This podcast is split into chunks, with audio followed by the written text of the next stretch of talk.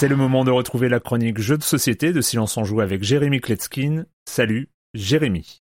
Salut Erwan, je l'avais teasé dans un épisode précédent, cette semaine on va parler de la peste bubonique de la mort noire. Je ne back pas énormément de projets sur Kickstarter, faut dire que les gros jeux avec plein de matériel, plein de figurines et souvent des mécaniques pompeuses, faut le dire, ça m'attire un peu moins. Bon j'ai Conan avec toutes ses extensions, le septième continent, etc. Mais je préfère quand même les petits jeux innovants. Et c'est comme ça que j'ai découvert un petit éditeur qui s'appelle Facade Games, qui nous sort un jeu par an environ sur Kickstarter. Tous leurs jeux ont le même format, une boîte chiadée en forme de livre qui fait son effet dans une bibliothèque. Je vais enchaîner les dates, vous allez voir, en 2017, j'avais backé Tortuga 1667. En 2018, j'avais backé Deadwood 1876. Cette année, en 2021, c'est Bristol 1350, le jeu dont on va parler aujourd'hui. Même si les illustrations et le thème sont assez lourds, on est quand même dans une situation assez burlesque. Les joueurs jouent le rôle d'habitants de la ville, une conteste, un cerf, un hors-la-loi, un maçon, un chevalier, etc., qui cherchent à tout prix à s'en échapper en se planquant dans des chariots pleins de pommes. Et donc il y a trois chariots qui vont parcourir les 17 cases linéaires de la ville, et les joueurs sont des pions qu'on posera dans l'une des trois cases disponibles sur chaque chariot. Ensuite, on jettera les 6 dés qui sont tous identiques. Les faces sont divisées en trois couleurs, celles des chariots. Les deux faces de même couleur peuvent représenter un rat ou une pomme de cette même couleur. Les joueurs vont chacun avoir l'opportunité d'utiliser une action avant qu'on avance les chariots en fonction des couleurs des dés à la fin du tour. Durant toute la partie, les joueurs ont deux cartes symptômes numérotées de 1 à 4 dans leurs mains. Attention parce que si à tout moment vous dépassez la somme de 6, alors vous serez secrètement infecté par la peste et ça c'est irréversible. Le but du jeu étant de passer la ligne d'arrivée tout en étant